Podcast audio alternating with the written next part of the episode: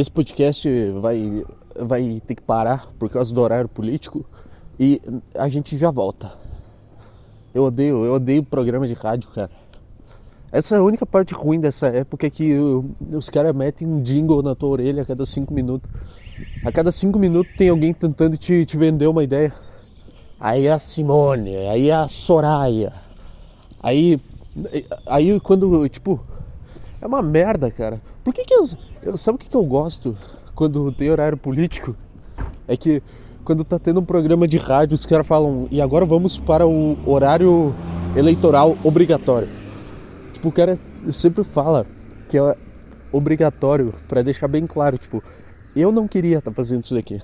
Se se dependesse de mim, eu não ia botar essa merda desse jingle, mas como alguém por algum motivo me obriga a botar a tocar isso daqui, aí fala começando o horário eleitoral obrigatório, é muito passivo agressivo.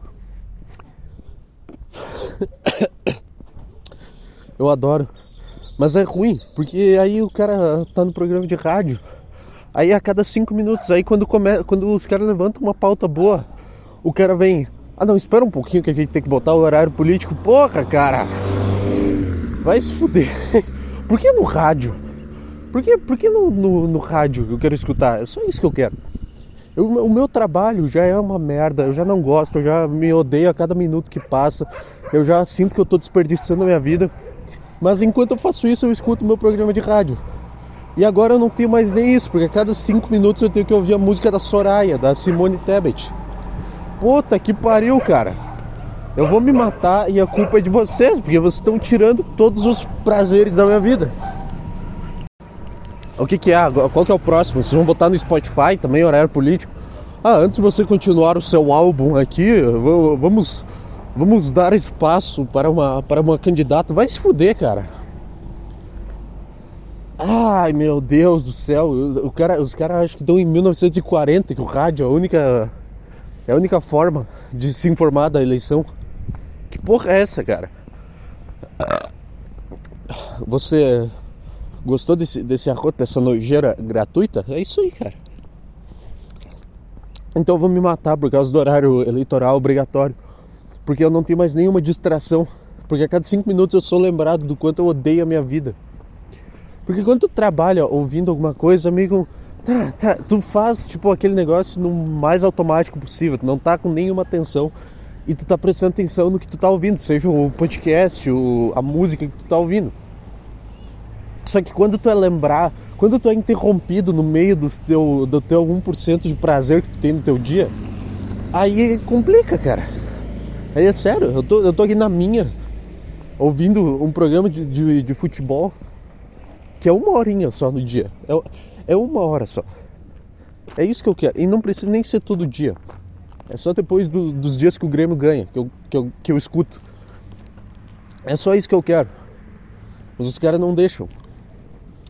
Então, esse podcast vai ter que parar. Aí entra um, um samba. Como é que é? Ele, eles não e ela sim. É um samba, essa música. Caralho, cara. Eu tenho muita raiva dessa, dessa Simone Tebet. Eu não consigo prestar atenção em nada do que ela fala. Ela pode estar dando o melhor plano de governo do mundo, que ela é a pessoa mais insuportável da face da Terra. Simone Tebet, é, falando sobre ataques às mulheres e, e nossa, esse completo. Vocês viram o repórter da ESPN vocês viram a repórter da ESPN que um cara deu um beijo na bochecha dela e todo mundo tratou isso como se fosse o maior absurdo do mundo? Por que, que a gente faz isso, cara? Aí ontem eu tava. Eu parei na estrada, indo para Porto Alegre, pra Arena do Grêmio, eu parei na estrada pra. pra comer. E tava dando no esporte espetacular uma matéria sobre isso, com um monte de mulher chorando, como se isso fosse a coisa mais triste do mundo. Porra, cara, vai tomando teu cu também.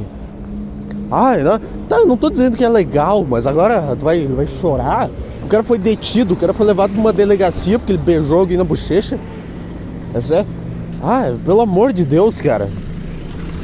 Por que, que os caras tratam tudo que, que envolve mulher de, desse jeito? Porque não é, não é um negócio grave, não é um caso de estupro, não é um anestesista lá.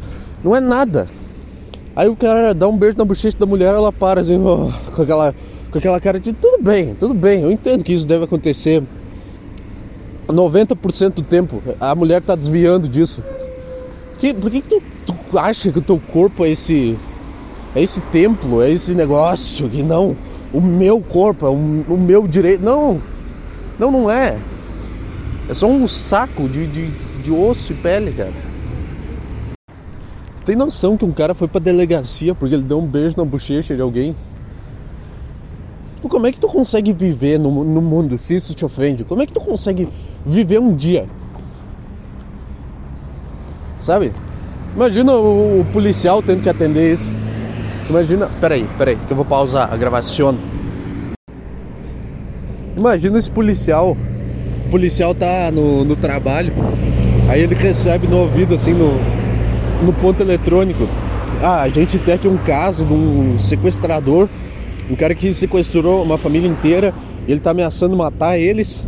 E, e, e ele tá dizendo que a gente tem pouco tempo. Ele tem uma arma, ele tá com a criança amarrada e vendada. Ele já cortou a orelha do pai dessa criança. E a gente tem que fazer alguma coisa. Aí o policial olha pro estagiário que trouxe essa informação e fala: Só um minutinho que esse cara que deu um beijo na bochecha de uma mulher e ela não gostou, ela se sentiu desconfortável. E agora, agora a gente tem que resolver isso daqui. Agora que, a gente tem que resolver porque esse é o problema da sociedade. Esse é o problema. Nossa, coita. Sabe, sabe um grupo que sofre preconceito? Os gays. Sabe qual que é o preconceito que as pessoas têm com gays? As pessoas batem em lâmpada, batem com lâmpada neles. Imagina se todos os caras que têm preconceito com gay começassem a beijar os gays na bochecha.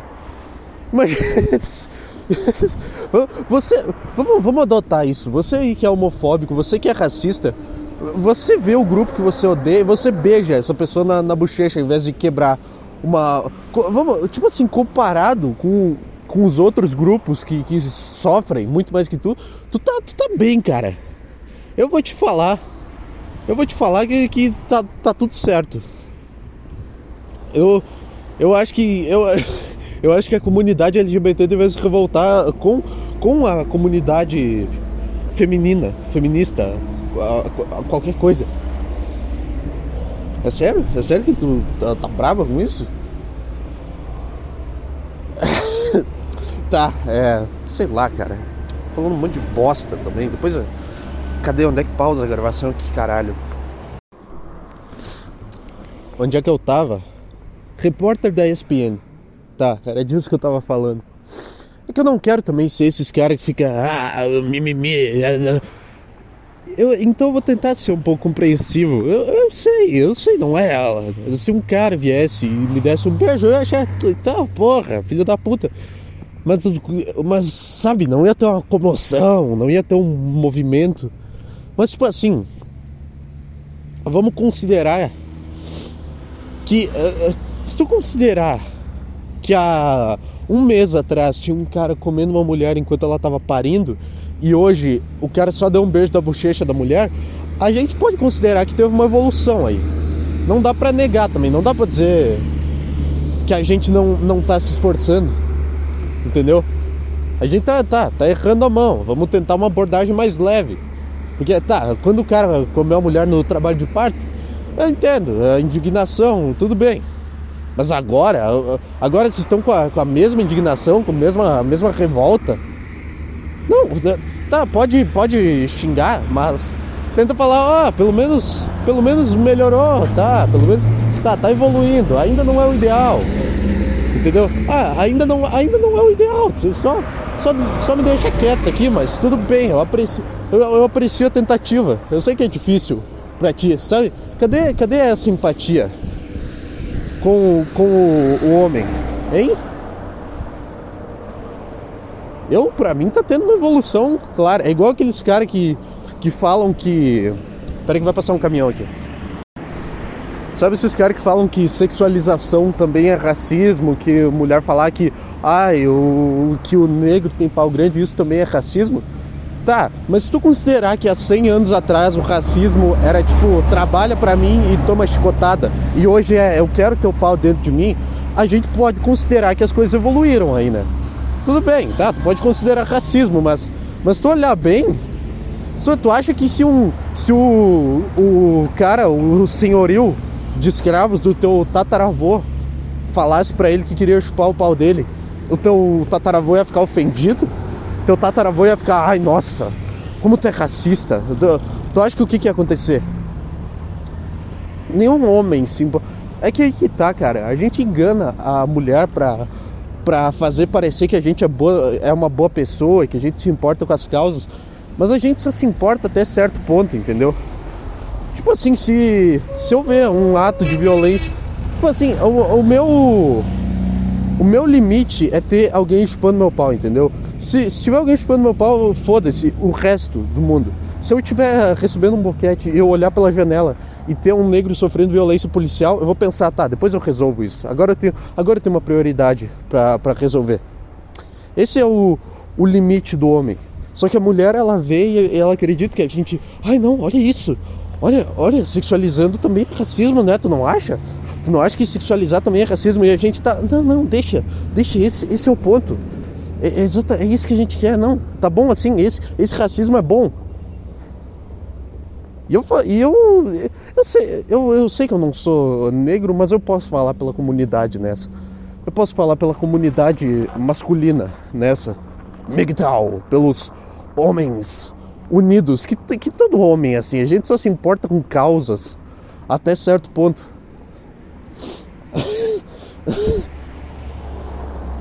Por que, que eu tô falando disso? Sei lá, sei lá. Isso veio na minha cabeça, cara, eu tenho essa piada há muito tempo e eu esqueci completamente como é que ela era. É. Tá, cara. O que mais? O que eu tinha pra falar? Além da. Da repórter da ESPN. E o que, que aconteceu? Eu não sei. Eu devia estar fazendo isso no, no podcast normal. Eu não sei. O que aconteceu? O cara foi preso por dar um beijo na bochecha de alguém? O cara. Ai, o que, que tu fez? Eu matei. É sempre, sempre essa cena hipotética no presídio. Sempre que tem algum crime leve, assim. Tipo, Monark. Ah, o que, que tu fez? Ah, falei uma bosta no podcast. Mas imagina, imagina esse cara. Porra, sério? Por isso? É tipo quando um jogador toma um cartão vermelho por um lance muito infantil. Por um lance que, tipo, tá, não, tá, um amarelo já tava bom, aí o juiz foi lá e deu vermelho pra, porque ele quis chamar a atenção. É tipo isso. É tipo isso, porra, dá um, dá um cartão amarelo, cara. Dá um amarelo. Tá, não é assim. Não é assim. Se tu fizer isso de novo, ó, que vai dar merda. Tá, dá um aviso, entendeu? Não pode qualquer pisãozinho no tornozelo tu chegar com cartão vermelho.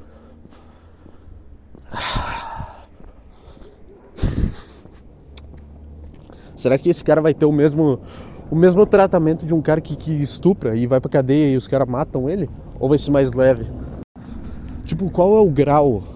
Tipo, tem leis para cada tipo de crime no presídio. Tipo, ah, esse cara aqui estuprou, não sei quem, então ele vai chegar aqui, a gente vai amarrar ele na cela, vai tirar as roupas dele, vai, vai espancar ele até ele sangrar, vai comer ele e vai matar ele. Tá. Essa é a lei.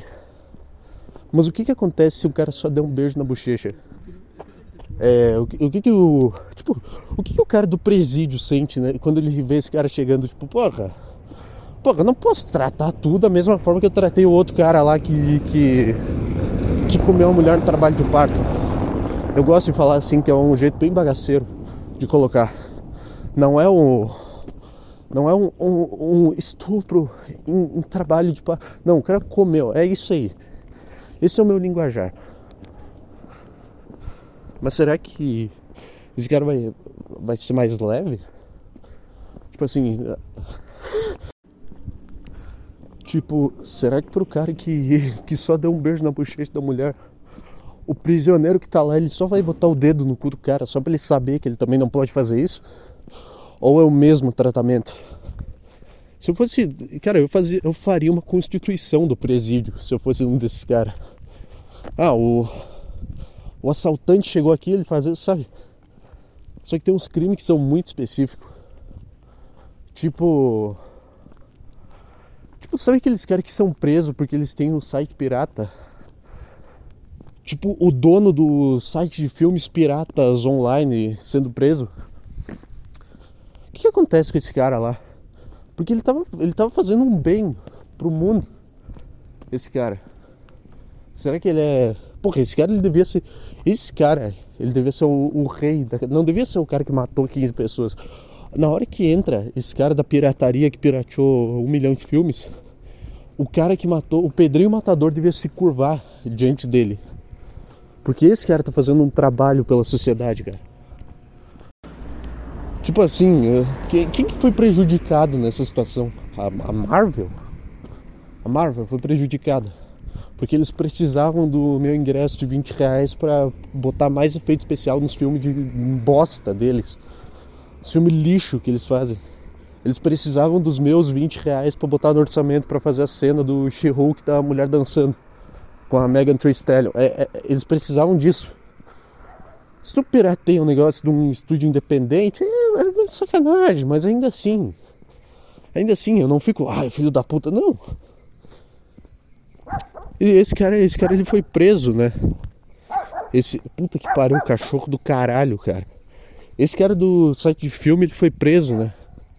Tem o cara do, do Futimar, eu acho que eu ouvi uma vez isso. Sei lá, cara. Mas como é que tu julga esse que. Tipo assim, para um cara que tá na cadeia, tipo, ele cometeu um crime muito grave, pegou 30 anos. Ele tá lá há 15 anos. Nesses 15 anos que ele tá preso, muita coisa mudou no mundo lá fora, entendeu? Então, tipo, coisas que não eram crime quando ele tava lá fora, agora são crime. Na época dele, pro cara pegar 30 anos de cadeia, ele tinha que matar alguém no meio de um parque. Agora o cara, o cara digita uma coisa, ele compartilha um link com alguém, e isso é fake news, e aí ele não pode, e ele vai pra cadeia. Como é que, como é que os, os, os presidiários antigos lidam com isso? Não faço ideia, cara. eduardoantonioshow.com Mande o seu e-mail.